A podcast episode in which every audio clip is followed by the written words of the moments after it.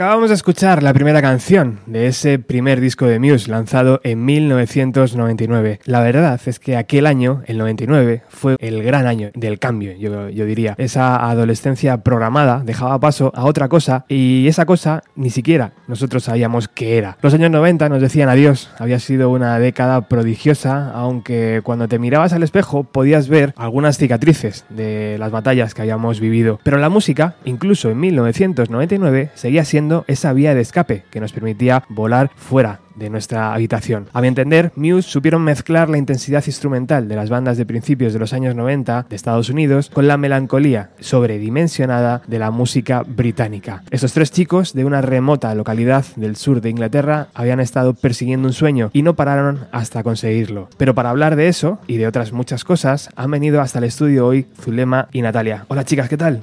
Hola. ¿Cómo estáis? Muy bien, muy bien aquí, encantadas de estar aquí. Oye, os tengo que pedir una cosa, que os acerquéis al micro como si fuera vuestro mejor amigo, ¿vale?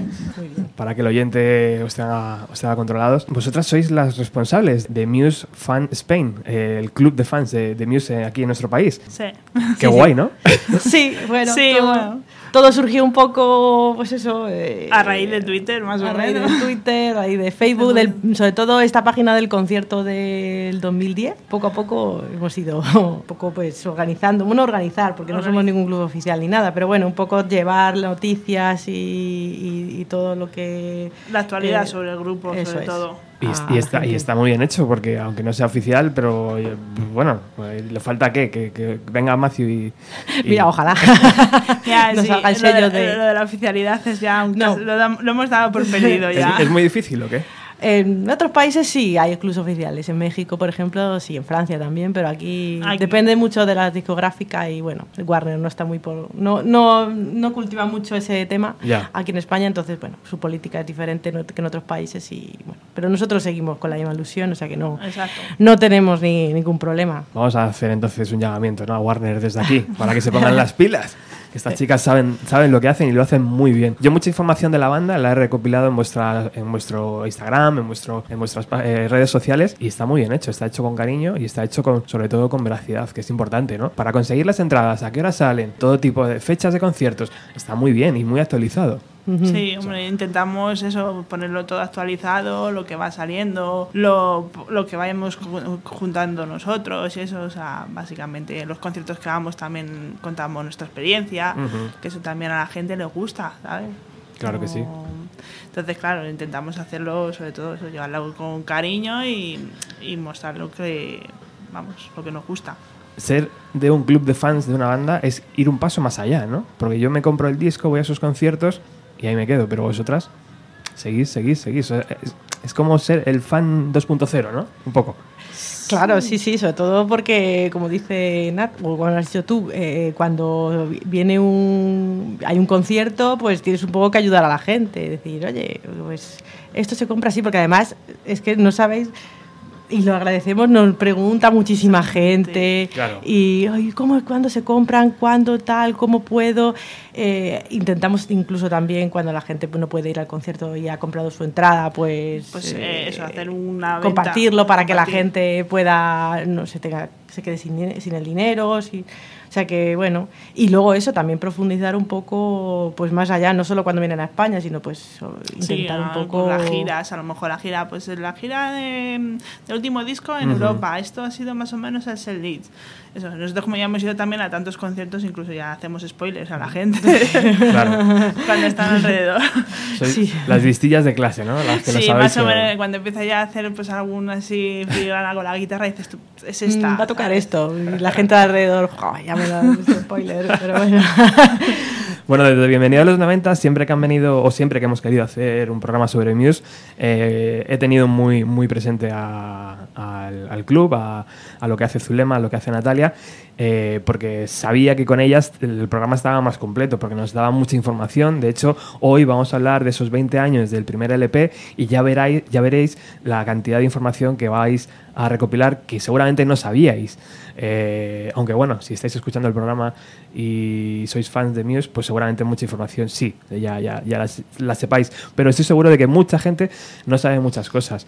20 años del primer LP. La verdad es que cuando he hecho la, memoria atrás, eh, no me parece que haya pasado tanto tiempo, porque recuerdo la primera vez que escuché a Muse muy claramente.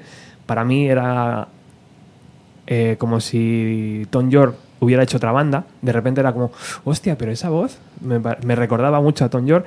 Luego ya eh, vi, vi las diferencias. Mm, pero para vosotras, ¿qué significa este Showbiz, este primer LP de Muse? Zulema. Pues para mí me pareció un, no sé, al principio, como dices tú, eh, Tom York, eh, Radiohead, es un San Benito que al principio les hacía gracia, luego les empezó a molestar, Sí. de hecho les molesta bastante, Sí, que o sea, les cuando, cuando La comparativa con Radiohead les molesta le bastante. molesta- Yo creo que ahora les dará un poco igual, pero al principio les molestaba bastante porque cuando empezaron y a mandar maquetas y tal, pues, ah, los nuevos Radiohead, tal. Y bueno, les molestaba un poco. Pero bueno, yo también pienso como tú, eh, eh, era muy, muy en línea de, de Radiohead. No tiene nada que ver con el Britpop, pues yo por ejemplo en mi juventud No, no tiene... he escuchado mucho Britpop y no, no tiene nada que ver. Una cosa totalmente que rompía con, con lo que veníamos escuchando desde, desde Inglaterra de- en los años en los 90. Yo soy muy fan de los Smashing, tú también, lo sé. Sí, sí, sí. en vena, tía. Eh, sí, sí, yo soy muy fan y es una de mis bandas de referencia, aparte de Muse, es una de mis... El Melancholy es mi álbum de referencia, o sea, ninguno de Muse, aunque te parezca extraño, pero... un- y, y es, un, es una referencia para ellos también, entonces a mí eh, Showbiz también por eso, por, eso, por eso me gusta mucho. No es mi disco preferido de Muse, pero, Ajá. pero bueno, eh, para un debut es, es brillante, o sea, es, es, es cuanto más buceas en él, más te das cuenta de, de- de lo brillante que es para un- unos chavales de 19, 20 años. Que, Sí. ¿Os pasó ta- también como a mí que recordáis escuchar la- estas canciones y decir, hostias, es que esto va a ser... Esto va a ser. O sea, sabías que esas canciones iban a traer una banda que luego iba a ser tan grande como lo son hoy en día, ¿no? Pero había ahí algo en las canciones, había una forma de grabarlas, no sé, había algo que te hacía ver que, que sí, que había banda y que eran muy buenos esos tres tíos. Sí, sí, sí, sí. Sí, hombre, claro. Mm, O sea, yo cuando lo escuché, yo era muy pequeña también. Mm. Y del colegio y eso, que Claro. están las referencias que eran tipo poperas, pues claro, yo salía de la esta y escuché el Showbiz así de pasada. Así que después, en el siguiente disco, es cuando ya se dieron más a conocer. Claro. Pero sí que dice, jo, es raro, a mí que me gustaba mucho Nirvana, entonces claro, la referencia también es un poco así, la tipo eh, eh, Ujú. tipo melodramático y eso. Dices tú, jo, pues me suena un poco al Nevermind, ¿sabes? Ujú. No mucho, pero dices tú, tienes parecido. Entonces sí que. Algún guiño ahí, sí, verdad. Sí. Algunas cositas ahí. Sí, no, sí. Matt, Sí, sí. la verdad es que Nevermind también le tiene un poco así, o sea, de hecho los inicios de la carrera de Muse tocaron canciones de Nevermind, Ujú. entonces sí que tiene el guiño ese, entonces, entonces a mí sí que me encantó el disco desde el principio, ¿sabes? ¿Y ha envejecido bien en estos 20 años? ¿Cómo veis? Eh, ahora, ¿sois capaces de escuchar el disco? Sí, Zulema sí. no es de tus preferidos, pero... pero es- No, no, a ver, no es de mis preferidos, pero tampoco es... Está o sea, en su top es five. mi- Está en mi top 5, mi top 4. o sea que sí. sí, sí, yo, vamos, eh, yo lo escucho y además, no de esto que dices, bueno, voy a escuchar un par de canciones, es que No, te apetece escucharlo Entero. desde entero, o sea, Prácticamente entero, verdad. entero. A mí, a mí Sambar me, se me ponen los pelos de punta cada vez que escucho esa- A ese, mí- ese piano. A mí el la canción de Showbiz. muy buena, muy buena. Yo recuerdo cuando en 2012 tocaron Falling Down en, en, el WeThink, bueno, no, era el WeThink todavía, pero bueno, Parece de deportes. en el Palacio de Deportes y es que, vamos, ese piano. o sea, sí, la verdad es que sí, la sí, gente eh, dice, no, es que han tocado Falling Down", eh, claro, Claro.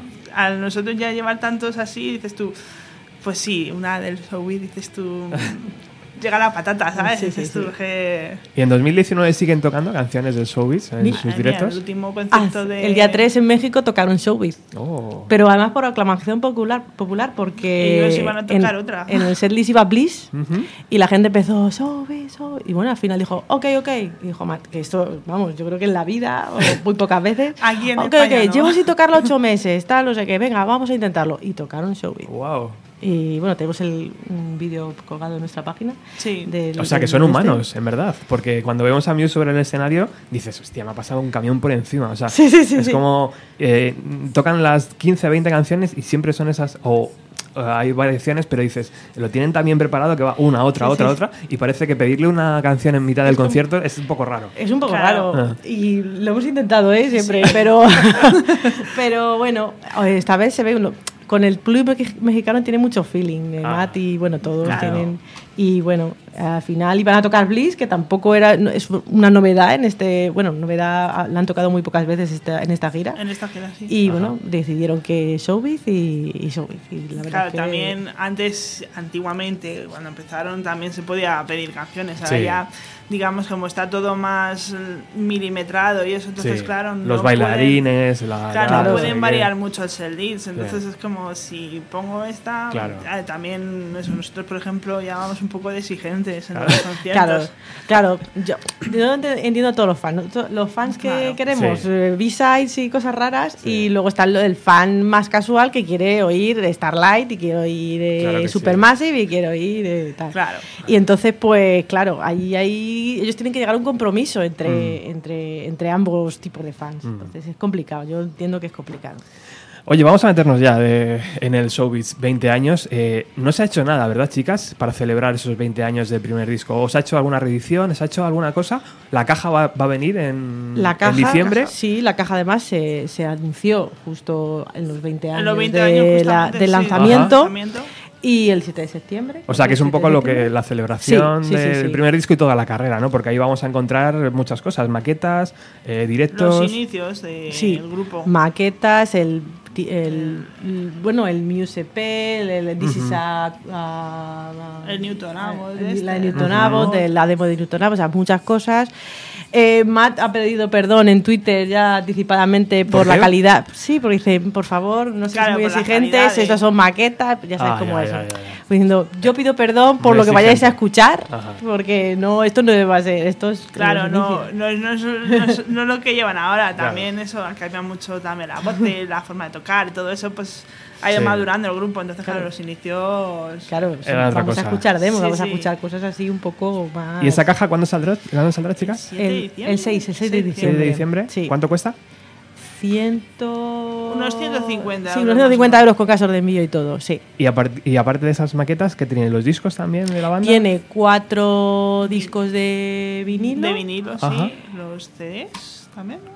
¿CDs? ¿Pero todos los CDs? ¿O cómo es? No, ¿O los CDs de esas demos? de O- las demos. Ah, de Sí, las viene- demos, vale, vale, vale. Vienen, los discos de vinilo son el, el- los Showbiz y Origin Symmetry, porque Ah, lo que han vale. hecho un poco es eh, los mm, dos. los dos discos, porque son los dos discos, a partir de Origin fue ya cuando pegaron el, un Vale. poco el petardazo, entonces... eh, es, por eso es Origin of Muse, por Origin of Symmetry y, Vale. eh, y Showbiz. Entonces, los dos vinilos son Showbiz y el otro, los Ah, otros dos sí. Origin. Y luego tenemos también el concierto de Reading, que Ajá. se tocó el Origin Entero. Y luego tenemos todas las demos, eh, directos de grabados de BBC Radio. O sea que tenemos, tenemos muchísimo material ahí para, para disfrutar. Para destriparlo. y destripar. Luego tenemos una entrevista también exclusiva con Sí. Mark Beaumont, que es el bueno el, el- el autor de la bio- su biografía El que, bio- sí, el que hace la biografía. que una biografía que hay, bueno, un libro que hay que yo recomiendo a todo el mundo que lo lea, que se llama Out of This World: The Story of Muse. Y una entrevista con él, con ellos, y bueno, fotografías, carteles de bolos antiguos, eh, o sea, Claro. muchísimo material. Todo el arte gráfico que también va a estar muy chulo, imagino, Sí, ¿no? Como sí, sí, siempre. sí, sí. Oye, yo tengo conciertos registrados de Muse de finales del 94. ¿Ya a finales del 94 estaban tocando estos chicos? Sí, sí, Sí. tocaban, tocaban. Lo que pasa es que no. eh, a partir del 94, que fue la Battle of Bands famosa. Sí, la que- Battle of Bands, cuando ya se dieron un poco a conocer lo que era Muse, porque antes era un pro Muse. o sea, Claro, Ujú. cuando ya se formó la banda, eh, bueno, que si quieres luego Sí. vamos un poco. Sí. Pues ya sí, sí empezaron un poco allí, en, pero bueno, en- a nivel local, a nivel local. Y fue el, el nivel local lo que al final, la estrategia, yo cuando, bueno, leí este libro, eh, la estrategia que hicieron para llegar a donde están mm, Fue a través de. fue sí. muy atípica, no fue, venga, vámonos a Londres, aquí a petar. No, no, fue primero triunfáis en vuestra zona, Sí, eh, sí, a nivel local, en, en locales de mala muerte y eso, y después ya damos más pasos hacia Construir adelante. una, una base de fans muy sólida en su, Sí. su lugar de origen y, y a partir de ahí, Ya, sí. eh, poquito a poco. Y sí, sí, fue lo que, de hecho, lo que Se les lo- aconsejaron le- eso de- y hicieron caso y, y les ha ido bien. Claro, porque una banda que empieza a tocar en el 94, pues, eh, y siendo ingleses, a lo mejor para el 96 ya podían haber sacado un disco perfectamente, o 97. Sin embargo, ellos esperaron, ¿no? Maduraron Sí, la idea maduraron. Sí. y hasta el 99 no entregaron ese primer LP, aunque habían, saca- habían sacado antes, en el, en el 98 habían sacado un par de Sí, eh, sacaron el EPs, de ¿no? O Muse singles. EP. El Muse EP, que viene con, pues, con tres, cuatro canciones del Showbiz. Ujú. El Muscle Museum y alguna más. Que son las mismas, ¿no? No son grabadas anteriormente. son- No, al, no, no. Al final son las mismas que ejemplo, están. Muscle Museum tiene pues eso, Muscle Museum Sober 1, Unintended, Ujú. Pink Boss, que se llama Instant Messenger en esa época, y un instrumental de Sí. Muscle Museum. Y se vendieron pues eso, mil copias y, y luego el, el Limus EP que fue el primero y bueno, ahí es donde donde, donde empezaron. Pero eso, eh, fue, fue bastante... A ver, Eh, cuando llegaron también a grabar el disco, ellos tenían ya canciones hechas, pues, tendrían Claro. 20 o así. Lo que pasa es que el disco, pues, de momento vamos a reducir. O sea, que ya aún así llevan trabajando anteriormente hasta que se, pus- se pusieron a grabar y cuando ya tuvieron todo más o menos el proyecto hecho, pues cuando dijeron, venga, que ahora. O sea, cuando, cuando, ya por dar una cifra, cuando grabaron Showbiz tenían 50 canciones. Ya ves, a elegir. Y, y claro, ahí puedes elegir las buenas, las que son Claro. las que más te gustan. Venga, pues vamos a escuchar ese EP del 98-99 eh, y esta canción, Más que el Museum.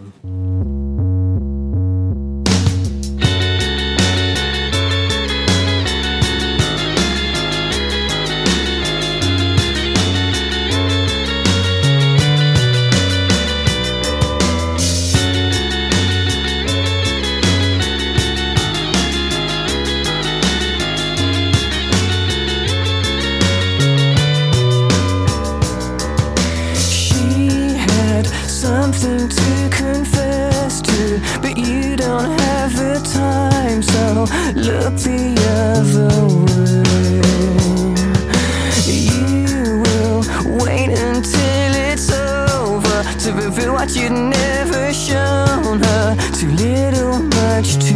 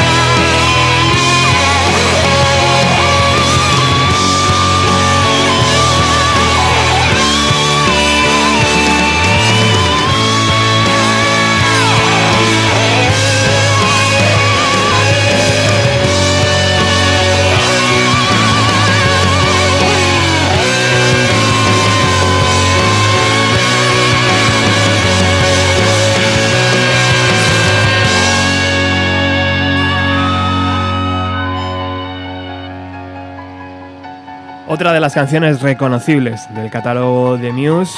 Hoy estamos repasando esos 20 años de Showbiz con Natalia y con Zulema del Club de Fans en España. Eh, vamos a hablar un poco, chicas, si os parece, de, de cómo se conocieron estos tres chicos eh, en esa pequeña localidad del sur de, de Inglaterra. Contadnos, ¿eran ya genios de la música desde pequeñitos o cómo, cómo funcionó la cosa? Lo curioso es que ni nacieron allí ni nada. No, Nosotros hemos ido a Taimur y la, y la verdad es que ese lugar es muy significativo para luego comprenderles un poco, porque es una ciudad mm, de vacaciones, es un resort tipo para ingleses, hay ingleses nada más. Ingleses, sí, porque además nos veían como diciendo, ¿qué hacen aquí estas extranjeras aquí? Está feo. Bueno, en fin. Eh, sí, eh, y eh, debería ser, o sea, tú ves el pueblo, es un pueblo en verano pues muy animado y tal, pero en invierno tiene que ser lo, pe- Aburrido. o sea, lo peor, no, no hay nada para la juventud y tal, entonces por eso ya entiendes un poco, pues que yo creo que, bueno, más lo dice, dice, si yo fuera por la, no fuera por la música, yo estaría Drogado. drogado. O sea, bebiendo droga o tal, lo dice y Sí, lo ha sí, dicho. además que eh, en ciertas canciones de este disco también lo dice, o sea, se nota en algunas estas como el ritmo tiene que arder, ¿sabes? Sí, sí, sí. en- sí, sí, o sea que un poco reproche. Eh, Showbiz tiene mucho reproche a su pueblo, tiene mucho reproche y bueno, nosotros hemos estado allí. No es que lo comprendamos porque tampoco vemos que sea un pueblo deprimido, pero sí que comprendes que es un pueblo costero del- de, en Devon. De- Devon y ya está. Y, que y- no tiene gran cosa, tampoco es como, bueno, tienes un Pierre, un eso y un Karen, bueno, eso en el Exeter. Pero aún así no, no tiene eso, es un pueblo costero, ya está. Sí que tiene después la zona pija de Saldon, donde el puente, pero donde están ellos, ¿no? Claro, entonces me entiendo que en los 80 o 90, pues eso sería todavía, pues. la- La época esa. Había poco movimiento. Entonces, por eso, la verdad es que lo que he dicho antes de Britpop es que ellos no les llegaba eso, ellos no les llegaba esa, esa influencia, ellos crecieron con otro tipo de música. Matt creció con. Bueno, Matt era un niño prodigio del piano, eso sí. Eh, empezó a cantar a la edad de tres años, a tocar a la edad de tres años. Su hermano le ponía Ahí en la tele. a ver la tele, dice, venga, a ver, la música de Dallas. Y el tío te la imitaba perfectamente. Decía, este tío es una máquina, decía, su hermano es una máquina. Luego, pues él ya desarrolló un poco de gusto por la música clásica, por Héctor Berlioz, por Chopin, Rachma- Rachmaninoff. Y eso fue con lo que, bueno, creció, creció un poco. Ujú. Eh, Lo- creo que el padre también eh, Sí, era músico. padre. Sí, Sí, el padre George. George Bellamy era músico, fue miembro de los Tornados. Ujú. Eh, tuvieron un gran éxito que se llama Telstar. Sí, ya está. Además, era uno de los temas favoritos de Margaret Thatcher. Wow. Eh, y, bueno, él también fue el que le introdujo un poco el gusto por la música. Claro, después, Robert. después también eso, tener las influencias indie, más tener ahí también, ahí escuchaba también, además de la música clásica, pues tenés ahí a Rage de Machine, Sonic Youth, Nirvana, a que- Es más, sí, el Siamese Dream era uno de sus discos de cabecera. El Qué buena. Melancholy todavía era eh, fue más posterior, pero vamos, está claro. yo- o sea, hay una canción. Eh, eh, ahí nunca me acuerdo el nombre. Coma, es una B-side. Y es que a mí me recuerda muchísimo a Smashing. O sea, A la época, es verdad. Sí, sí, Sí. sí. O sea, a- al Siamese Dream, de, que era su.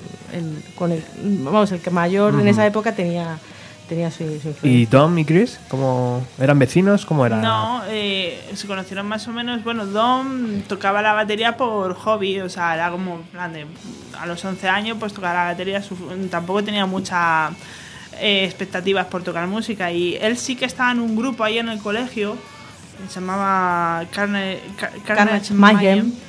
Y mm, entonces él tocaba la batería. Y entonces, pues, lo típico, que estás en un parque, ahí hay un famoso parque costero que se llama Den, de Den. Y Matt se presentó a Dom diciendo, oye, mira, que si quieres te enseño a tocar la guitarra, que por aquel entonces estaba tocando más la guitarra. Y ahí ya, pues, Dom sí que le dijo, mira, mm, tengo un grupo, vamos a hacer una audición por si te interesa. Y entonces ahí es cuando Matt se metió en el grupo de, de Dom. Con 15 años, estamos hablando 15 ya de cuando tenían 15 años, o sea que se conocieron, no, no se conocieron, coincidieron en el colegio, sí, pero no... No eran de las mismas clases sociales, unos eran con otros. o sea, Sí, eran como distintos grupos sociales, ¿no? Entonces, Matt, Dom era un poco más pijillo Sí, y Matt era un poco más de... Pues no, no era de... de era el emo del grupo. Sí, de- era un poco más emo, sí. Sí. Entonces, sí, entonces a los 15 años se conocieron y, oye, ¿te enseño a tocar la guitarra? Vale, vale. Y bueno, al final Dom intentó que encontrara, o sea, meter en la, su banda a Matt. Lo consiguió Y la banda se destruyó. y la banda se destruyó. Porque ellos empezaron a tocar versiones de Primus, de una banda Ajá. que se llamaba Net Atomic Dustbin, que es una banda que ellos veían de vez en cuando en, por ahí por su zona. Y al final dijeron, mira, tío, sois unos raros, mira, nos vamos. Y se quedaron ellos dos. Y llegó Chris. Luego cambiaron el nombre y se llamaron Gothic Plague. Gothic que fue invento de la hermana de Don. Lo dijo, Pues, ¿por qué no llamáis "Ah, Gothic Plague? Ah, pues mira, está bien. Y digo, vamos a cambiar el nombre de acuerdo un poco a la música que tocamos. Y bueno. Mm. Y, y nada, mm, Chris tocaba en una banda, tocaba la batería, o sea, Chris no tocaba el Tocaba el bajo, bajo. tocaba la batería, en una banda que se llama Fixed Penalty, Penalty. que era una banda también, pues... un De colegio, sí, Sí, pero típico. punterilla. Es que allí en, en el colegio, en el Tynemouth Community College, tenían salas de ensayo, entonces había mucha vida... eh, porque tampoco, como lo que hemos comentado antes, no había mucho más que más. hacer. Entonces, pues la gente, pues había mucho. Sí, había muchos grupitos así de amigos que hacían grupos Sí, y sí, eso. y entonces, el colegio les daba la oportunidad de poder De- ensayar. Entonces, En bueno, vez de estar en la calle, ¿no? Eh, haciendo Sí, sí. cosas malas, pues Exacto. a ensayar. Exacto. a ensayar. Entonces, pues era una de las bandas que existían por el momento y, y- y, bueno, al final... al final echaron a, a Chris de su banda por tocar versiones de Status Quo. Sí, Es por como- decir que le gustaba Status Quo y nada afuera. Y, Entonces los otros se enteraron y dijeron, vamos aquí a abordarle. Y dice, pero tienes que tocar el bajo. Entonces, claro, el otro de estar tocando la batería tuvo que aprender a tocar el bajo. Y claro, las primeras, las primeras canciones como Proto Muse, eh, claro, Matt y Dom sí que sabían, ya tenían soltura y el otro le costaba más. Claro, porque además ellos también llevaban mucho tiempo ensayando, se entendían muy bien, Claro. porque eso también conectaron mu- Muy enseguida. bien, sí. y, y entonces, claro, mm, él, oye, que viendo ahora cómo toca el bajo, y dices, madre mía, ¿eh? parece mentira. Pero sí, sí, él aprendió.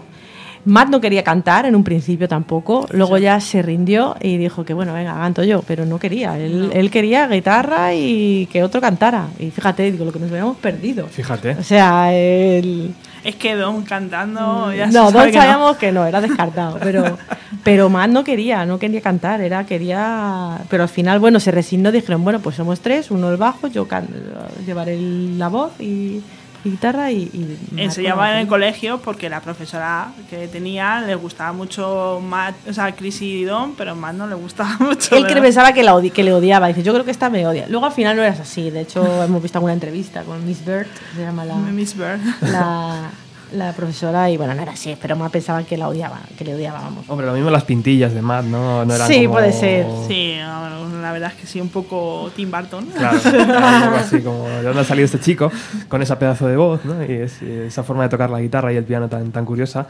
O sea que est- están esos tres, esos tres eh, chicos haciendo música. ¿Y cómo se llaman en un principio? Pues se presentaron a la banda, porque en el 94 hicieron la guerra de bandas y se Ujú. presentaron con el disco, o sea, con el nombre de Baby, no, Rocket Baby Dolls. Que es un, ese nombre lo sacó Matt de un anime porno que vieron en su. La noche anterior a, a la, esto, o sea, o sea, fue, venga, ¿cómo lo llamamos? Este vio el anime y dice, venga, pues así, Rocket Baby Dolls. Y con eso ganaron la batalla de bandas de su ciudad. O sea, fue en plan. Y claro, también al, al acabar, pues eso, lo típico de Muse es destrozar los, los- instrumentos. Y claro, tocaron la versión esta de Nirvana de Tourette's. Tourette's, Y la verdad es que. Bueno, tocaron más canciones, pero que cerraron con eso, acabaron Sí. destrozando los instrumentos, la gente viendo el escenario y bueno, al final ganaron. Hay algún vídeo por YouTube que lo Sí, puedes sí. ver que está ahí. el- o sea, se puede ver la actuación. Vamos, parte de la actuación. Claro, imagino que con un sonido pues de la época. Imagínate en 94, si no había... ¿No había ni internet? Eso sí, ahora todo el mundo dice, yo he estado en esa batalla, dice, ah, todo el mundo ha estado en la batalla. de sí. anterior. Es como, venga. Sí, Imposible. bueno, eso Imposible. es la- las Y- leyendas urbanas. Ya está Claro. la batalla. Eso, eso. Y nada, luego ya más tarde, ya cuando ganaron, pues dijeron, mira, pues Rocket Baby Dolls no, no, tenemos que buscar otro nombre, Que ya algo más corto, que se viese que se más grande. viera grande los carteles, que, que- y, y al final pues dijeron, venga, pues algo así que pueda mm, mm, hacernos que ver que, oye, nos llega la inspiración totalmente y tal. Pues Muse, como las musas, pues Muse. Luego hay una... eh, una leyenda, anécdota. sí, una leyenda urbana que dicen que Muse lo sacaron a través de la película 12 monos, que hay un cartel grande pone que pone Muse. Muse. O sea, Pero la película es del 96, o sea, que es imposible. Claro, O sea, la leyenda urbana está de, no, es que se inspiraron ahí. en ese cartel, pero tú ves, te vas a IMDB y dices, a ver, ¿de dónde, de cuándo es De esta película? Del 96. Imposible. o sea, Sí que da- pone Muse como Pero sí, con sí. el logo que conocemos. O sea, el ¿Ah, sí? logo- sí, sí, igual. Wow. No, pero las rayas no. Las rayas ¿Ah, no? no, pero No. las letras sí, Sí, las mismas. y la letra dices, ostras. Y claro, la gente dice, no, pues sacaron. No, no por, por fechas no cuadra. Por fechas. Pero, pero sí, es curioso verlo y además que queda guay en los carteles, la verdad. Sí. O sea que tenemos a Dom a la batería, a Chris eh, alejado de la batería y tocando el bajo, y a Matthew, a Matt eh, tocando la, la guitarra y cantando, aunque él no quería. ¿Y quién compone las canciones? ¿Entre los tres? ¿O viene siempre de Matt? ¿O cómo, cómo venían esas canciones? Pues yo creo que como hasta casi hasta ahora, Matt es que prácticamente, hombre, todos colaboran, pero el que lleva más el peso de componer Sí, era, Matt. era Matt. Pero vamos, todos, eh, todos han. Sí, siempre al menos, yo qué sé, en esta frase no me gusta que pongas esto, o sea, lo típico. Pero sí, eh, la, la mente creativa, digamos, las composiciones es Matt.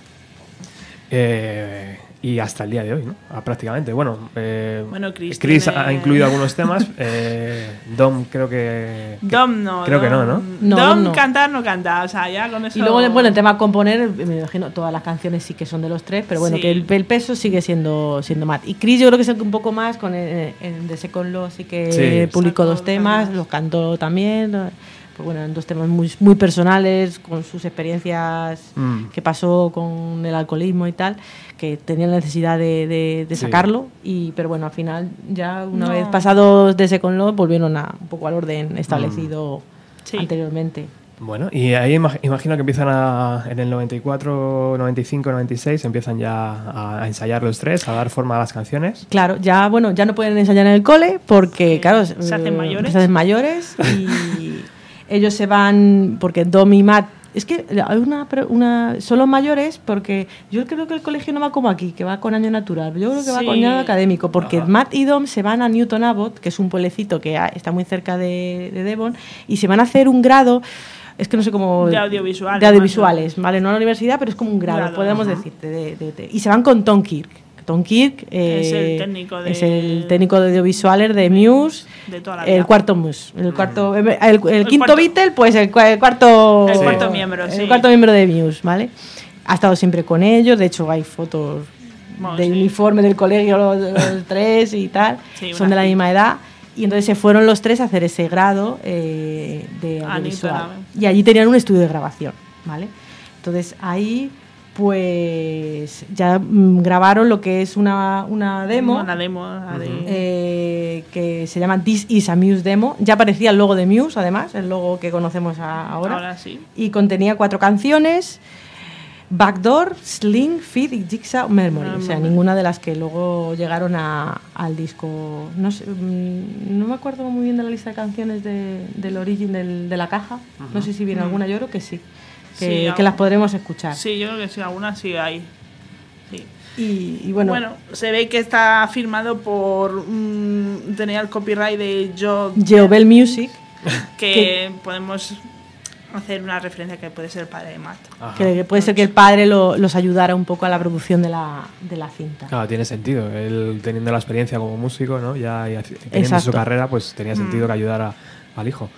Ujú. Bueno, hay que también ver que en, ese, en esos momentos no tenía mucho contacto con su padre, porque Claro, sus padres de se divorciaron eh, cuando pues tendrían 11, 12 años y Él bueno, se quedó con su madre, básicamente. su madre. Ahí también cambió mucho el carácter de Matt, era un niño un poco inquieto y tal, y se volvió muy introvertido cuando cuando cuando Sí, ocurrió fue- el divorcio y, y bueno también era muy espiritual Claro, los eh. padres eh, no sé si todo el mundo lo sabe pero los padres de Matt cuando Matt era pequeño hacían, sesiones ouija de- hacían sesiones de ouija Hostia. De espiritismo.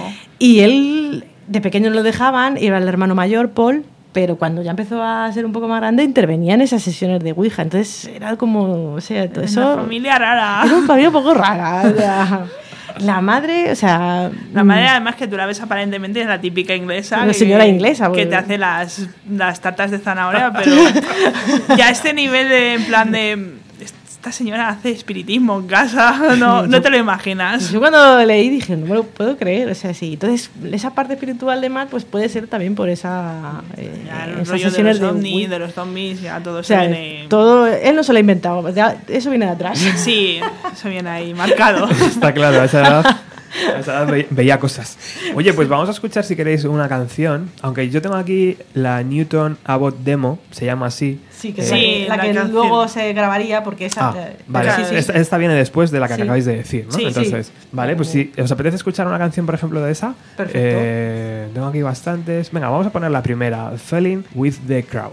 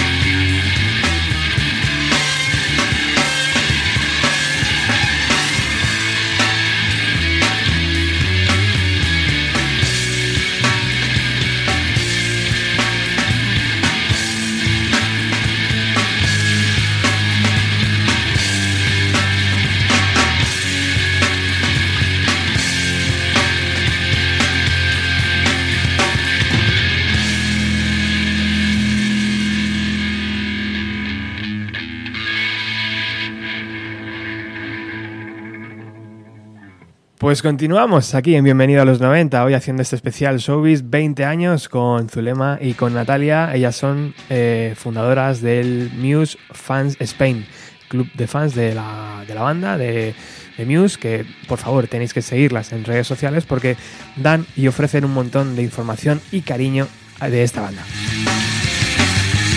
Y estábamos hablando de estas demos, de las Newton Abbott Demo, y con canciones, esta sí nos suena más, ¿no? Sí, esa es posterior a lo que hemos hablado. Ya te Claro. digo que cuando empezaron la primera demo que hicieron, empezaron a hacer también, pues eso, empezaron a hacer conciertos. Mm. De hecho, el, el manager que tenían por aquí entonces, el Phil Cortals, pues les consiguió varios conciertos y uno en Chesburgo. Pero que vamos, que resultó ser Una una, primera tapa. cita internacional de Muse en Francia. Wow. Y resultó ser una tapadera porque el otro lo que hacía era contrabando de alcohol Tabaco. y tabaco en- hacia, O sea, cuando lo cogieron, tocaron, eh, se- llegaron a la furgoneta y se la encontraron cargada de tabaco, de alcohol, diciendo. "Tabaco". Y, o sea, era para que cruzaran otra vez y ala. Ahí- ahí lo también pues eso empezaron a ser asiduos a festivales en Reading en, en, en el otro en el Glaston- Glastonbury Ajá. claro y entonces ellos pues les animaba esto de hecho decían que para ser un gran grupo tenían que ser cabecera de cartel de estos mm, Claro. de estos festivales Sí, sobre todo de Reading. Era, nosotros no lo. We didn't make it, como dicen, no lo vamos a conseguir hasta que no seamos cabeza de cartel del Festival de Reading. Qué bueno. O sea, eso fue la meta que se pusieron. Y estos primeros acordes y estas primeras canciones, antes Zulema lo decía muy bien, eh, a micro cerrado, que recuerdan a esa intensidad de Smashing Pumpkins, ¿verdad? Y recuerdan Ujú. A esas bandas que a ellos les gustaba tanto. Sí, sí. Eh, esta canción a mí me recuerda muchísimo. Coma también, otra que tienen, otra B-side, también me recuerda mucho. Se, se nota, se nota la- esa influencia. Y como decía Nat también, Nirvana. Nirvana. Nirvana Nevermind de Nirvana muchísimo. también. Claro. Bueno, pues avanzamos. Graban estas demos y el siguiente paso es, sí, irse a tocar, eh, contrabando un poquito por aquí y por allá. Luego trabajando. Bueno, empezaron también, a- eh, además de grabar, pues también tenían, ya de- dejaron de, de ac- acabaron los estudios, digamos, de esto y empezaron a trabajar, porque desde la universidad no, entonces tenían diversos trabajos, pues por ejemplo Chris estuvo en una tienda de guitarras, Dom empaquetaba camisetas de las Spy Girls, Matt trabajaba limpiando caravanas en un, en un camping, Ajá, entonces, y ya después... trabajos un poco. Pues eso. claro. Claro, ya en noviembre sí que grabaron la demo que nos ha puesto, la de Newton Abbott. Y bueno, para aquel entonces, pues más se dejó de vivir en Exeter, se fue a vivir con un amigo, empezó también a robar coches en Pero bueno. desguaces. Sí, en Desguaces, sí. Sí. Le pillaron, le pillaron y el tío le dijo que o, o le devolvía. el co- no, le pagaba 3.000 libras o algo así o tal. Entonces cogió la furgoneta que tenían Tenía para, para para, la gira. para girar, se la dio. Ostras. Y ya se acabó el gran cefauto ahí. Y, y ya está. Y, pero sí, fue por eso digo que, que gracias a la música, Matt, mm, está- mm, si no hubiera estado la música, no sé dónde hubiera estado Matt. Hubiera sido un maleante, Hubiera ¿eh? sido ahí un maleante. Sí, eh, está cuerdo. Gracias a la música está un poco más cuerdo.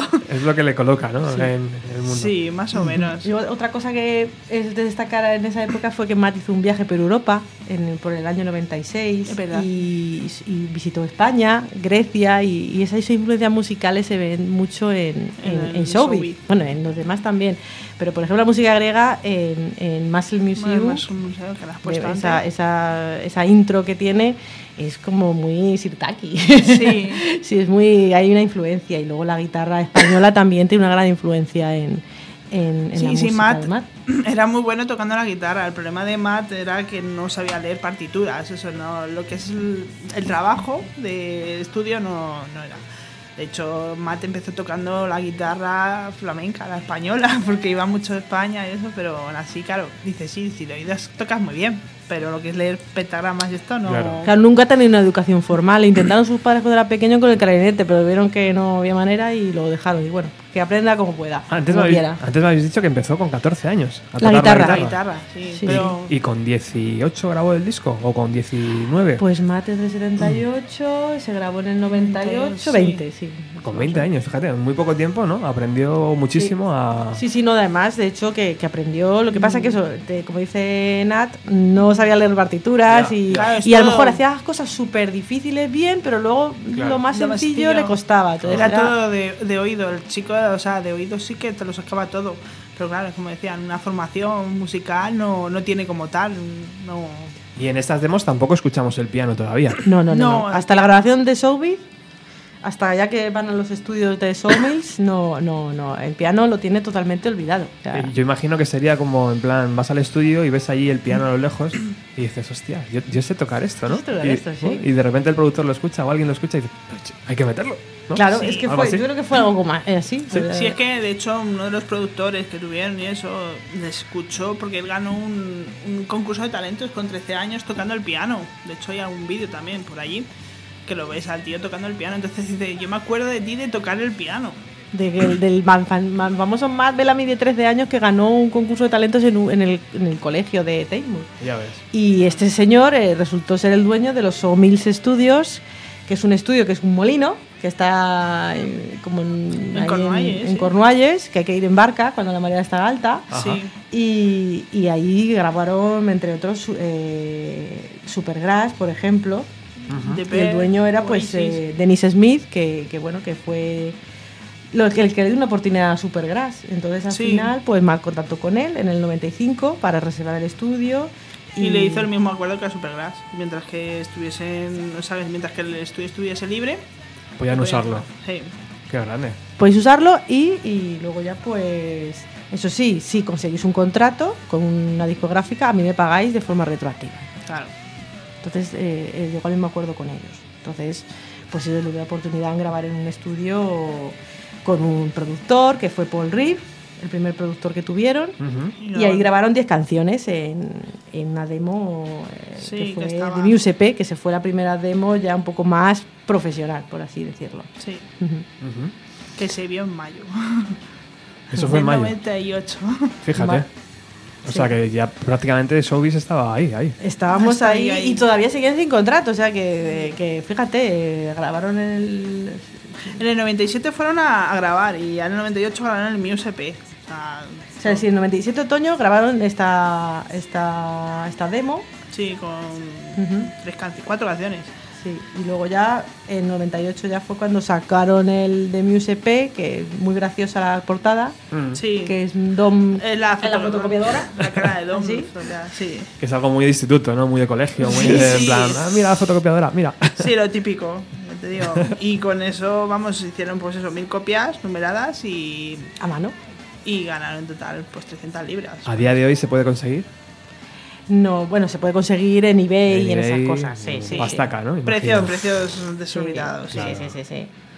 No sé, ¿fue en esta demo que, eh, o fue en la otra EP que más le- se le ocurre poner el teléfono de Dom? Fue en el otro. Sí, Sí, es que hay una demo, no sé si fue, que el- Aparece el teléfono, claro. le Sí, puso el usa el teléfono de teléfono Dom.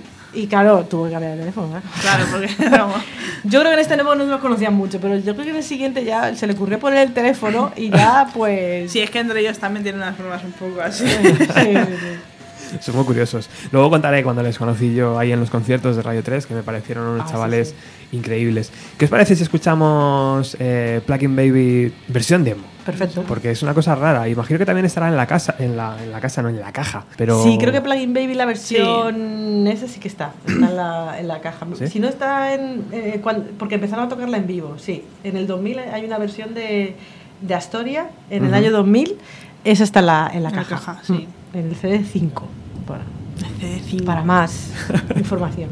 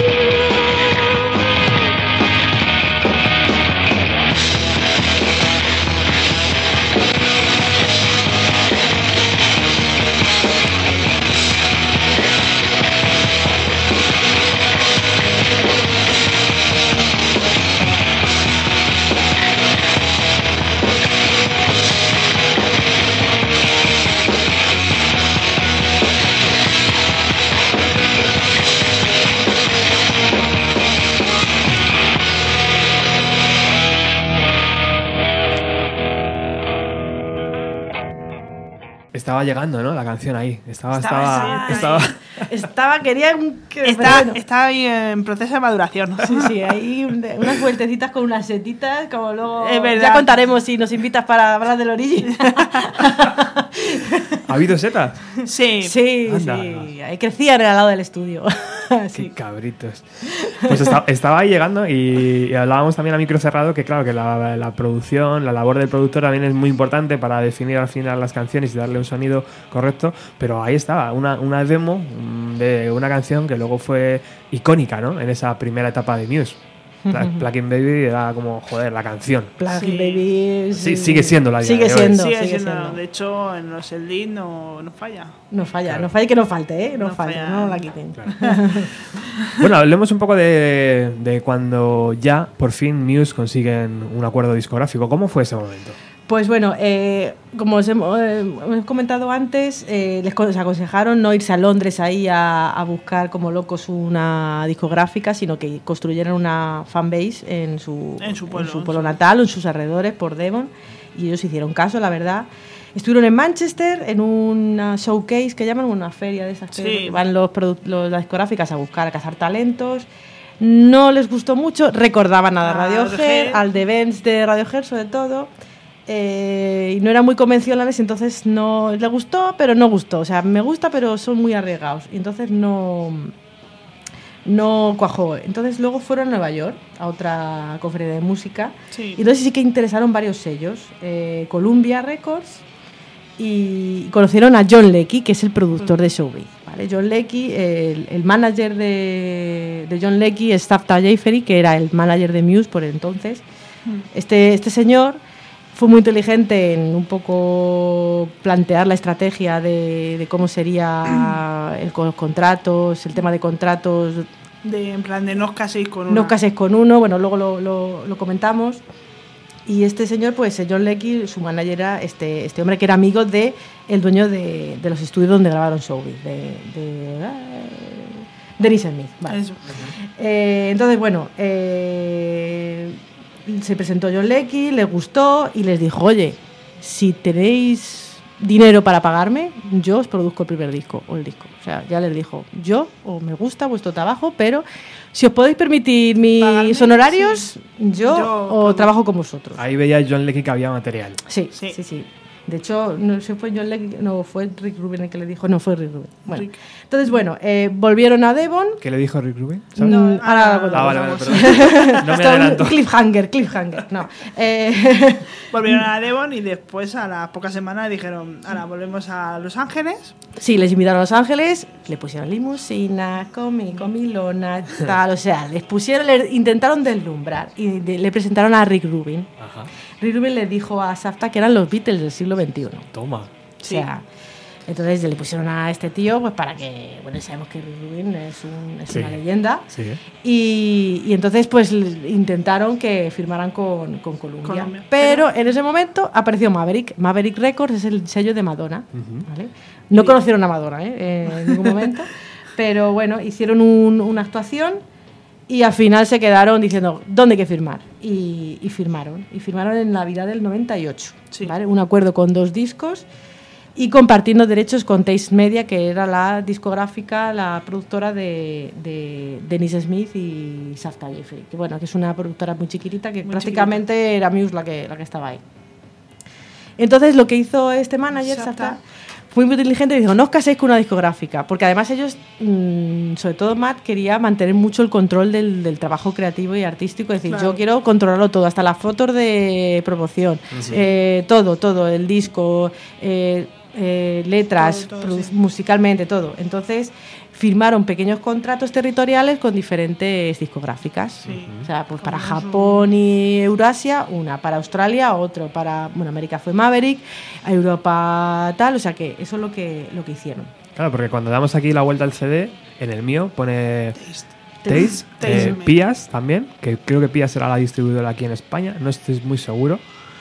Y creo que, porque ya no veo sin, sin gafas, creo, que este japonés. creo- Ah, claro, creo que viene en Maverick en, un, en un- una vitita muy pequeñita.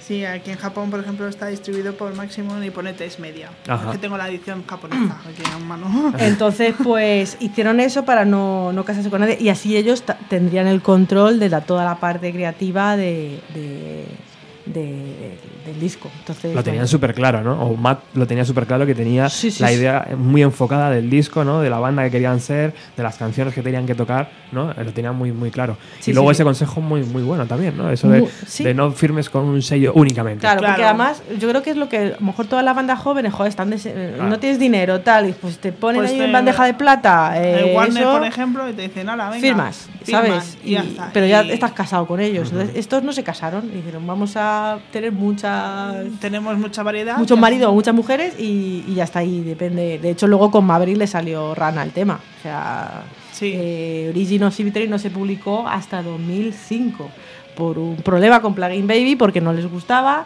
era muy poco radio friendly y ahí no se publicó. O sea que con Maverick acabaron mal, Hmm. acabaron regular. Joder, fíjate. Entonces, fíjate, imagínate que te casas con ellos y te dicen, no, no, es que Plugin Baby no... no Pero Claro. no salió en Estados Unidos, aquí sí hasta salió. 2005, claro, en Estados Unidos no salió hasta 2005 Origin of Symmetry, o sea que Fíjate. no acabó bien la no cosa. tenía ni idea de eso. Sí, salió antes el, el Absolution, antes que Oh. el- Antes, claro, la solución fue 2003 y luego publicaron ya Origin allí. en Estados Unidos fue así. Fíjate. Porque no, pues lo mismo. Es que pasa en, mucha, en muchos grupos. Si Sí. no gusta algo, pues No lo sacas. Y ellos no querían, dicen, yo no quiero que a mí me corten las alas, Las alas. en plan creativo, si no es radio friendly me da igual, yo Claro. eso esto es así ya está.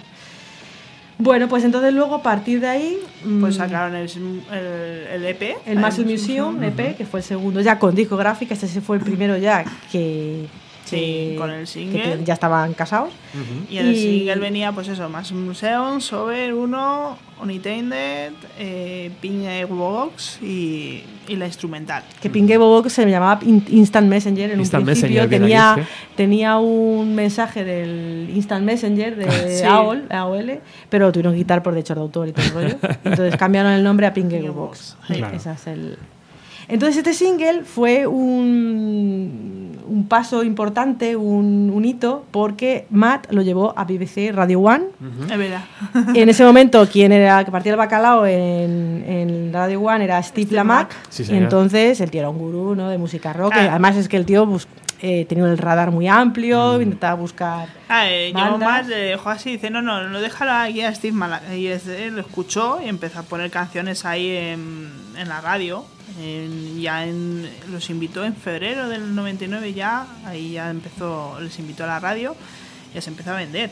O sea que ya eh, el, el disco se empezó a vender, el single, pues a raíz de que ellos. eh, Empezaron a sonar en la BBC. a sonar en la BBC. Y ahí empezaron pues eso a girar. Ya empezaron ahí a, a girar a saco.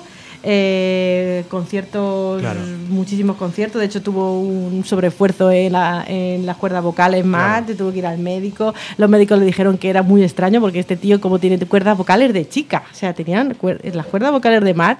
Sí, son más femeninas que masculinas. Por eso, Claro. o sea, era. También Chris, eh, la novia de Chris se quedó embarazada del primer hijo, entonces también eso complicó un poco, pero vamos. Recordemos que Chris tiene un hijo por álbum, prácticamente. Ajá. Eh, ¿Tiene, tiene muchos entonces. Hijo por disco casi, ¿sabes? tiene seis y como ahora se ha vuelto a casar, que tiene dos, pues ya está. Hacemos la La cuenta. cuenta, hijos discos, todos. Hijos discos. Tiene hijo por algo. Oye, pues tengo aquí la actuación con Steve Lamack en, eh, en su programa. Eh, son cuatro canciones. ¿Qué os parece si escuchamos Showbiz? Venga, Aquel, Venga. aquel, eh, 17 de febrero del 99. Controlling my feelings for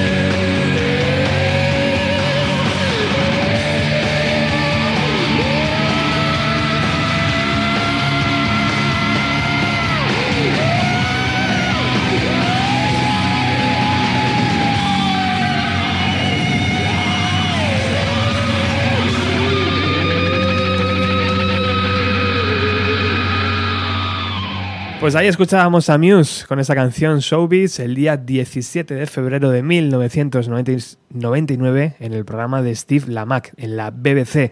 Un momento icónico. A partir de aquí, como nos han dicho antes Natalia y, Zulema, la cosa empezó a rodar eh, cuesta abajo, ¿no? Iba todo mucho más rápido, empezaron a dar conciertos y vocalmente nos hemos encontrado aquí a un Matt pletórico.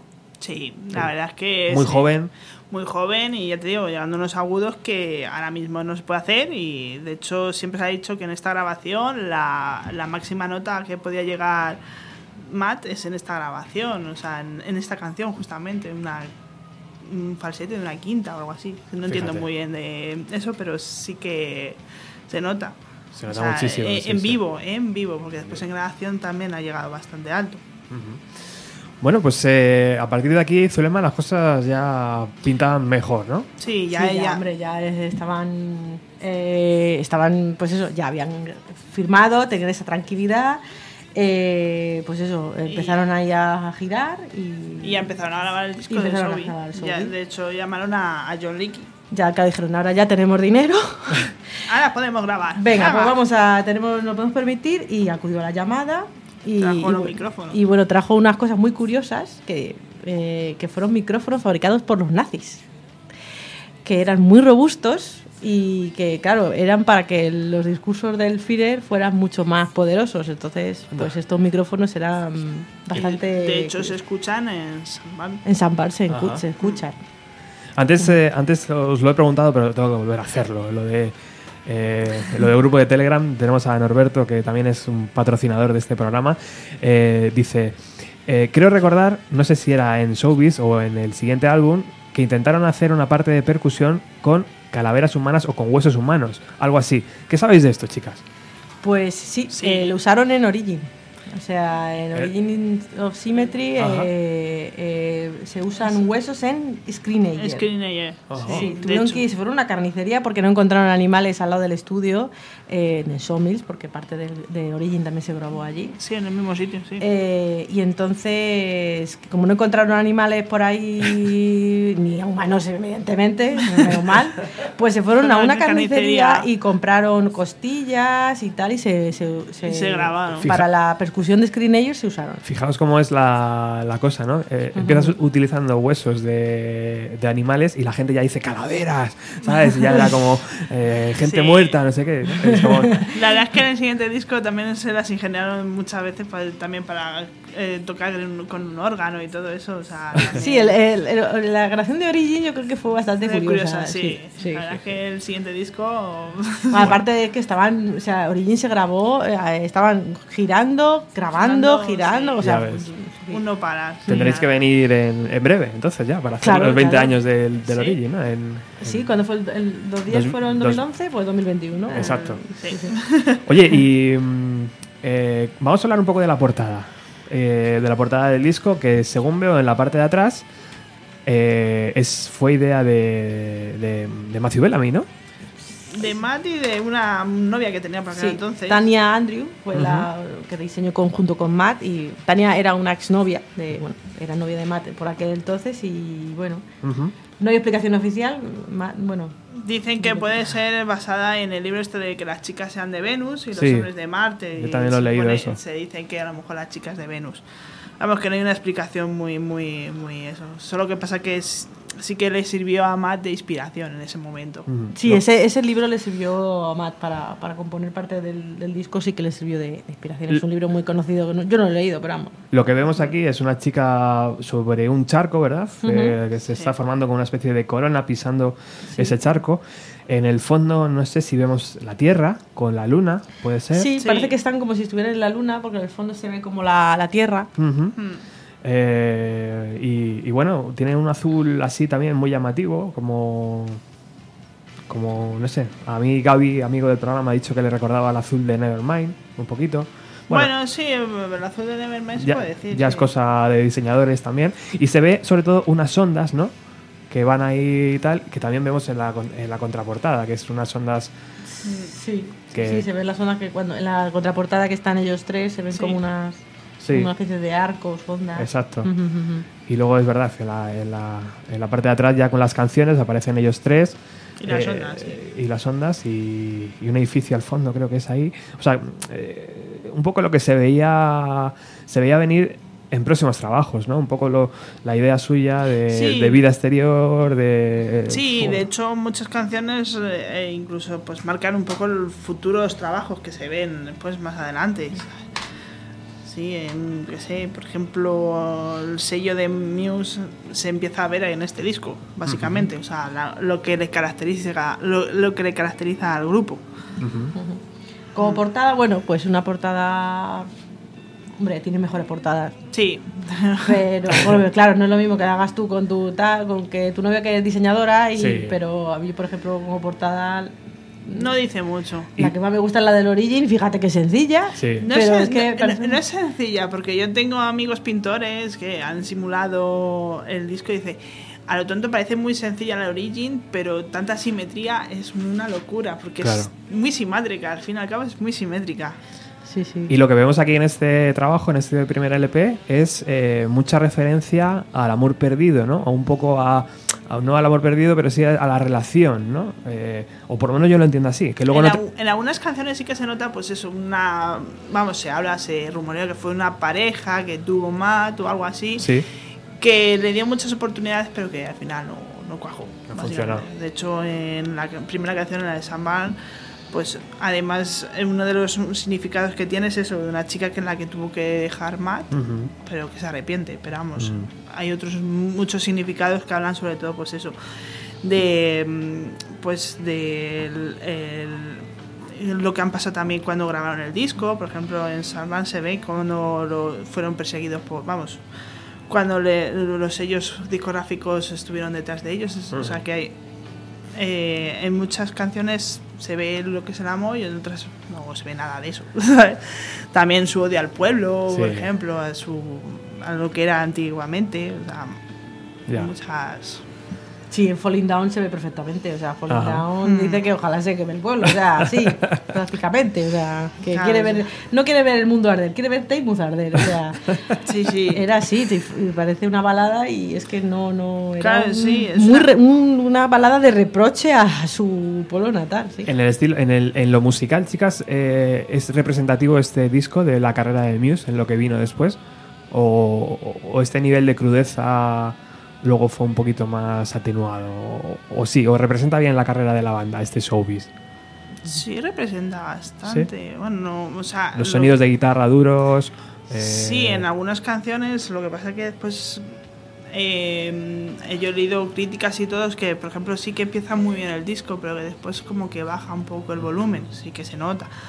Pero sí que se ve después en algunas canciones lo de eh, lo que va a suceder en el siguiente disco. Por ejemplo, en Origin Symmetry se ve mucho en Philip, por ejemplo, ese tipo de música se ve después en marcado. Lo que pasa que también hay que pensar que a medida que el disco van creciendo, entonces Claro, por ejemplo, Origin tiene mucho piano, o sea, y ya Claro. hemos visto nada- en Showbiz hemos visto el piano en Summer que queda súper bien, fue una idea de John Lake y decir, oye, ¿por qué no pruebas el piano en vez de la guitarra? Claro. Y ahí lo metieron, y ahí a partir de Matt empezó a coger el piano, y en, so- en Origin vemos el piano Claro. constantemente, o sea, eh, digamos van que creciendo, sí. van creciendo, van evolucionando, diciendo, pues sí, mira, este sonido sí queda bien para el grupo y a lo mejor en, eh, en otras canciones pues se ha visto que se ha descartado. Hay canciones que ni siquiera las han tocado en directo o han tocado muy, muy poquito.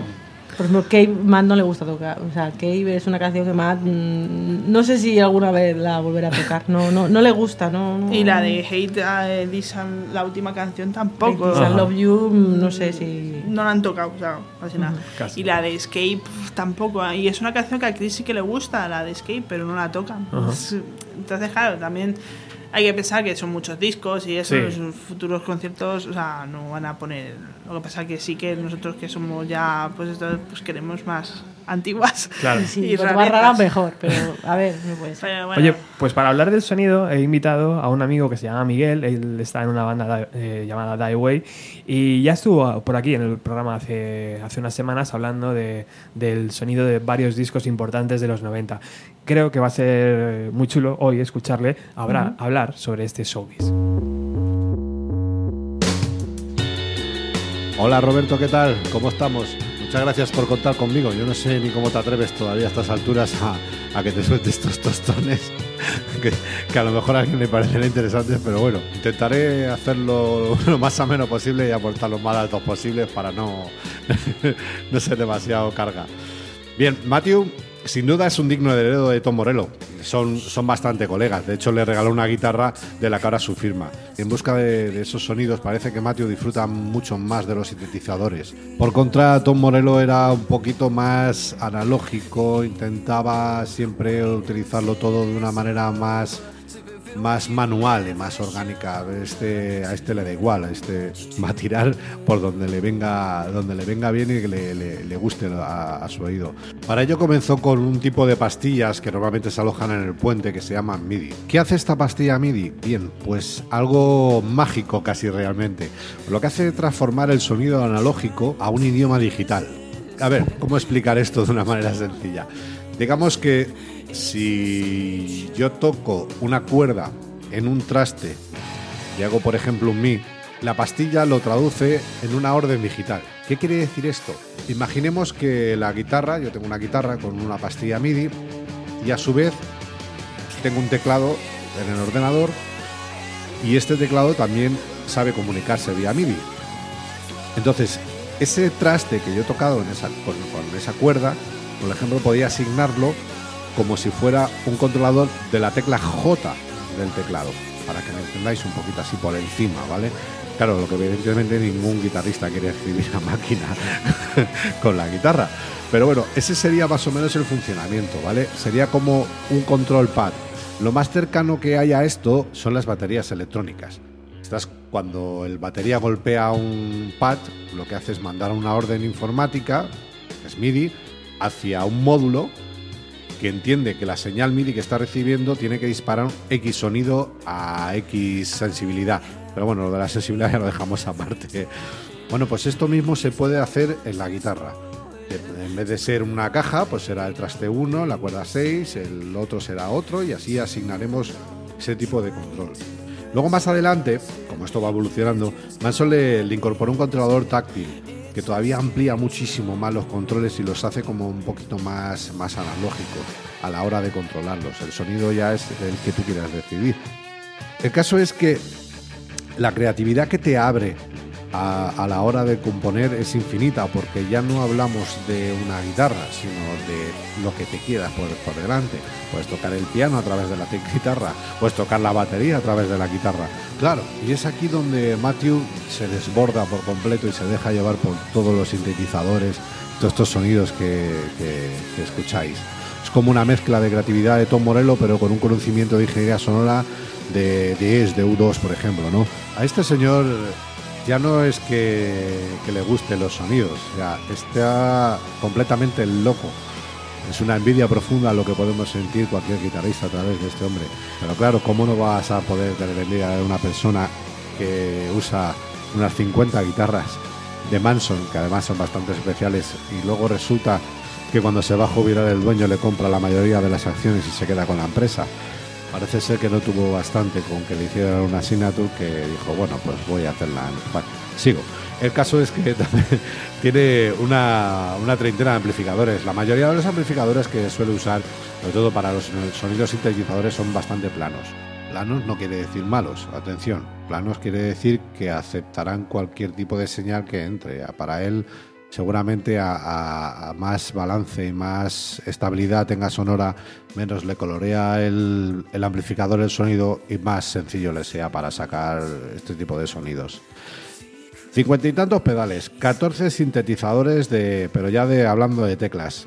Y hay uno que me encanta, que es el que me- el típico ochentero este que, que va así como que parece una guitarra y tocas el teclado ahí de pies, majísimo. También utiliza sintetizadores virtuales a través del ordenador o de la PDA, no sé lo que, lo que se enchufará, pero caso así tipo Massive.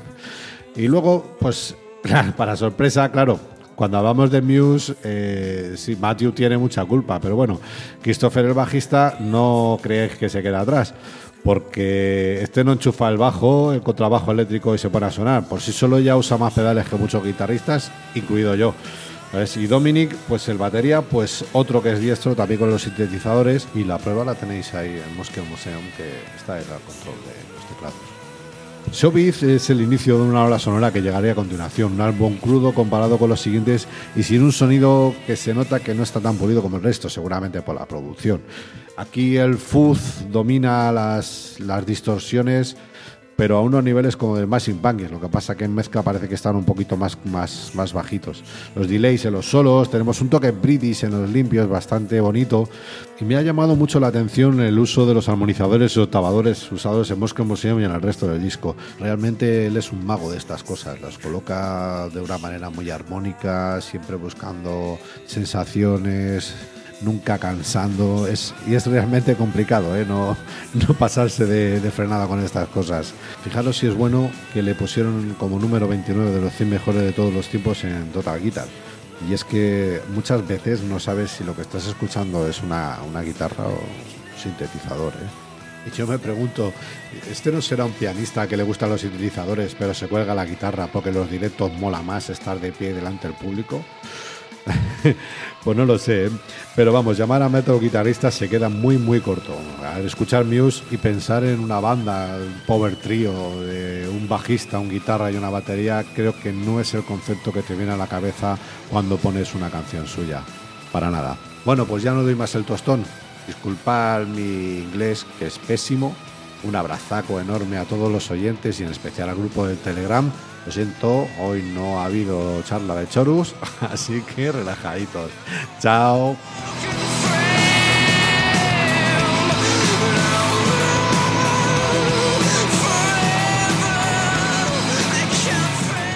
Siempre un placer escuchar a Miguel y su testimonio con los instrumentos y con todo. Eh, pedales, amplificadores. Bueno, información bastante útil, ¿verdad? Para el seguidor de. Sí. Para el músico casi más, pero también para el seguidor Sí. que le gusta, que le gusta la música. Sí, sí, totalmente, totalmente de acuerdo. Sí. Estamos llegando al final del programa, quedan unos 15 minutillos. Y mira, bajamos un poco la intensidad. You could be my unintended choice to live my life extended. Could be the one I'll always love.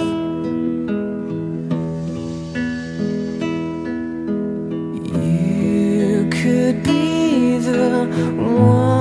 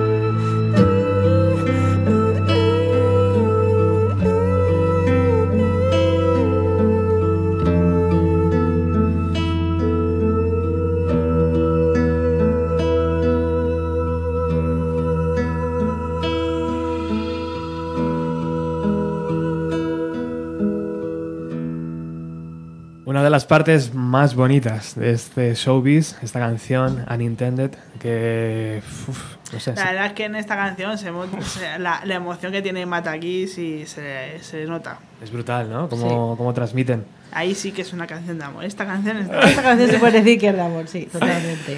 Bueno, ¿qué más nos queda por decir este showbiz, chicas? Eh, ¿Algunos datos que eh, sean interesantes que queráis remarcar?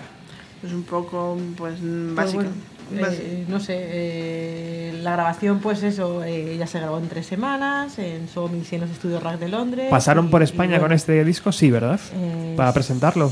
Yo recuerdo que sí. Yo creo que sí, sí, pero sí, pasaron, sí, sí. Lo que no me acuerdo, Recuerda- no lo, he, no lo he buscado, ¿no? Eso ahí no lo Sí que pasaron, además creo que fue el primer concierto que dieron ¿No fue aquí en en, España. Asturias, no? En Asturias, sí, Sí, yo en, creo que el, sí. en el Doctor Festival. No fue el doctor, porque el doctor no es en Asturias, pero creo que fue en Sí, Asturias. Sí, sí. no, Fue en no- no he mirado el dato, pero sí, yo creo que sí que pasaron. Sí, fue un concierto que dieron, sí, que estuvieron.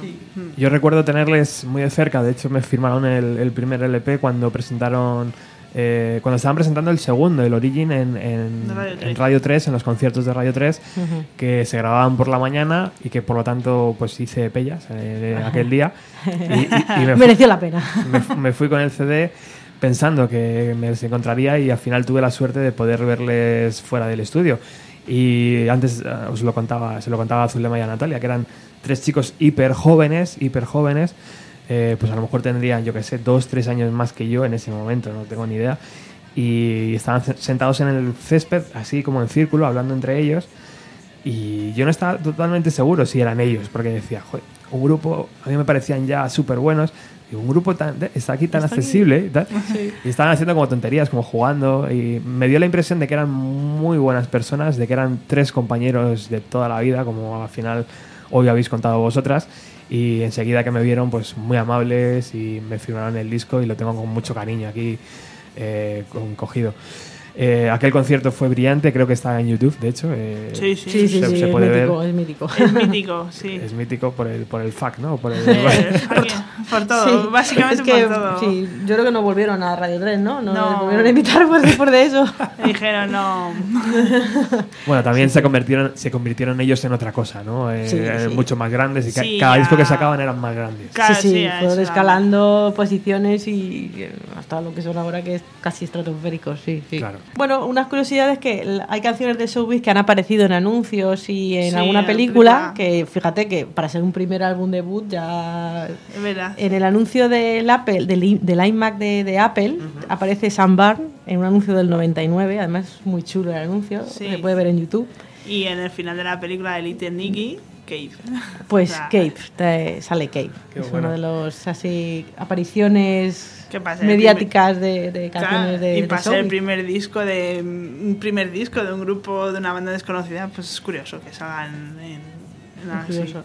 Y a partir de ahí, pues fue toda una espiral un poco de girar, girar, girar. Girar y, y las- y en 2001 llegó Origin, o sea que fue todo súper súper Sí, rápido. eso- Ujú. eso- Oye, hablemos de Muse 2019. Eh, Natalia ha estado viéndoles en el O2. Eh, se supone que esos conciertos los van a, A grabar, sí. a lanzar en algún formato para poder verlos. A lo mejor lo hacen como en el último que fue el cine. Seguramente, sí. Estoy Ujú. Seguro. Y, y no sé si después a lo mejor en una plataforma digital. Que Todavía estamos eso- esperando de drones, pero Todavía estamos esperando, pero bueno. Sí, y porque- bueno, el concierto estuvo bien, o sea, fue muy correcto dentro... Yo mm, quizás porque iba con una intención de que hubiese algo, pero bueno, diferente, pero por ser los últimos conciertos, pero bueno, sí que tocaron Void, que es la última canción que no había visto yo en directo. Y bueno, la verdad es que lo que es la estética, las luces, porque nosotros, eh, yo lo vi desde arriba, pues cuando tocaron en Madrid estuve en pista, esta vez lo vi desde arriba, y la verdad es que visto desde arriba se ve muchísimo el espectáculo, la verdad es que da mucho juego el ver los bailarines, las luces, y estuvo muy bien. Eh, lo que pasa, como digo yo, el calor del público inglés no es lo mismo que en el español. Fíjate, y fíjate que es su banda, ¿no? O sea, que es una banda Sí. propia de decir, hostia, es- esta banda es nuestra, vamos a... Pero sí, son más... Pero Sí, será sí, la sí. idiosincrasia de los ingleses. Sí, sí. porque- Bueno, los ingleses, bueno, que tengo, tenemos amigos que han estado en Francia y también dicen lo mismo, que es como que el calor este que tenemos nosotros no lo tienen ellos. Y es verdad, eh, nosotros estuvimos viéndolo en Belfast y pasó más o menos lo mismo. La gente más calmada, ¿no? Sí, son más calmados. Sí, yo bueno, yo estuve en Reading en 2011 y se nota que no es igual. Claro. No. Por eso tal vez han venido tantas veces en, en estos años, en esta, en esta carrera de Muse, han venido un montón de veces. Yo recuerdo un montón de conciertos de Muse, ¿no? En España. Sí, Sí, han sí. hecho Sí, bastante. es- sí. España es de un todas las giras tocan siempre. Sí. Sí, siempre Sí, tocan. En Madrid, Barcelona, lo que sea, siempre tocan. Siempre hay un Sí. huequito para España. Sí, a España le gusta. Y creo que se lo preguntaba la última vez que hablé con, con Zulema, Zulema por teléfono, eh, ¿cómo está la relación entre ellos? Porque me contaba que, que Matt y Dom están en Estados Unidos viviendo, ¿no? De hecho, se acaba de casar eh, Sí, Matt, Matt. eh, y, y Chris está aquí en Londres, ¿no? Eh, Bueno, pero no sé, se juntan y para el momento de crear y eso se juntan. o Siguen sea, siendo amigos, quiero decir. Sí. O sea, no- esto ya no es por el business de... Sí, No, no, no, porque no. de hecho la boda de Matt estuvieron los, Los tres fueron los padrinos, o sea, padrinos. el estrés y el, el el- Kirk. Ajá. Sí, los cuatro, o sea, los cuatro, esa madre estaba ahí casándose y los tres ahí de padrinos que tú, "Jo, es que son amigos de, de toda Sí, la claro, vida. Qué y- guay. Y cuando se casó Chris la última vez también estuvieron. Sí, o no, no, sea, se, siguen siendo amigos, sí. Lo que Sí. hablamos la, la última vez, eh, la distancia de distancia, porque ellos han preferido vivir en América, Sí. pero, pero cuando se juntan son, son Sí, los tres hecho. chicos de... De hecho, en los conciertos suelen venir las madres y eso aquí en, aquí en España en el último está las madres detrás nuestras, ¿sabes? Como, entonces a las madres de Matt y Dom aquí, o sea, que entre ellos también son amigas las familias, o sea, que quieras que no, no dejan de ser los mismos críos que han estado, pasa claro, también eso, la edad, lo, Ya. todo. ¿Y qué está por venir? Aparte de la caja que ahora sale en diciembre, ¿qué está por venir en la carrera de Muse? ¿Ya han tocado techo? O sea, ¿pueden seguir subiendo y haciendo... con- ¿Hacia dónde tienen que ir para ahora? Es muy Bueno, que- difícil, ¿no? Depende de lo que se le ocurra a Matt por la cabeza, básicamente. Sí, porque eh, luego dirá otra vez que van a volver al Back to Basics otra vez. Ah, eh, sí. El trío sí, guitarra tal, y luego al final. Y después hacen- hace lo que le da gana. porque- Pues la verdad es que yo creo que lo hablamos la, la última vez. No sé si seguirá por la línea electrónica. una tal, línea esta épica o- que tuvieron ahí o no sabemos. No sabemos. De momento ahora termina la gira sudamericana y. y- Sí, porque esta vez asiática tampoco se van a Asia. Bueno, ¿no? pero sí, supongo que. Algún concepto harán, ¿sabes? Porque Mm. además ahí el público asiático también hacen locuras. Sobre todo Japón, sí. Sí. Me gusta mucho Japón, le- les, les mola muchísimo. Sí, Bueno. de hecho, en el último disco la influencia del taiko y todo eso se ve. Pues hasta aquí nuestro especial Showbiz 20 años con Natalia y con Zulema, Zulema y Natalia de- del club de fans de Muse en España. Por favor, Warner, un poquito de, de vidilla a estas chicas, que se le ocurran, vamos, como, como nadie. Y me quiero despedir con la canción Newborn, que es la primera del Origin of Symmetry, ese disco que yo creo que les empujó ¿no? hacia el estrellato masivo, yo creo. Con el primero ya era una banda referente, con el segundo yo creo que ya aparecieron en festivales, cabezas de cartel, ¿no? Todo esto Sí, el piano por allí apareció también, ¿no? En Volvió el directo. El piano volvió Claro. con toda su fuerza y, y, y- y- y se quedó. y ya empezaron, eso se quedó. Origin es el breakthrough de, de, de- de Muse Ajá. y, y- y, bueno, otra vuelta de tuerca a su gira, a, Claro su, que sí. a su carrera. Muchísimas gracias Natalia por recordarme el cool hoy, un bar mítico de la zona, Sí, don- donde nos curtieron también con sonidos. sí, la verdad que sí. Cool. Quique, Raúl, Laura, Quique, Laura. Eh, eh, los hermanos Acuña, un bar mítico de aquí, de, de San Sebastián de los Reyes, donde está esta emisora. Por cierto, Natalia es vecina, así que no- nos veremos ahora más. Y Zulema, muchísimas gracias también por venir. Nada, encantada de, de haber compartido esta hora y media con vosotros y, y- y hablar de Muse, que es lo que nos gusta. gusta, Y nosotros claro. estamos todo el día hablando de Muse. Ha sido un placer, chicas. Chao. Gracias, hasta luego.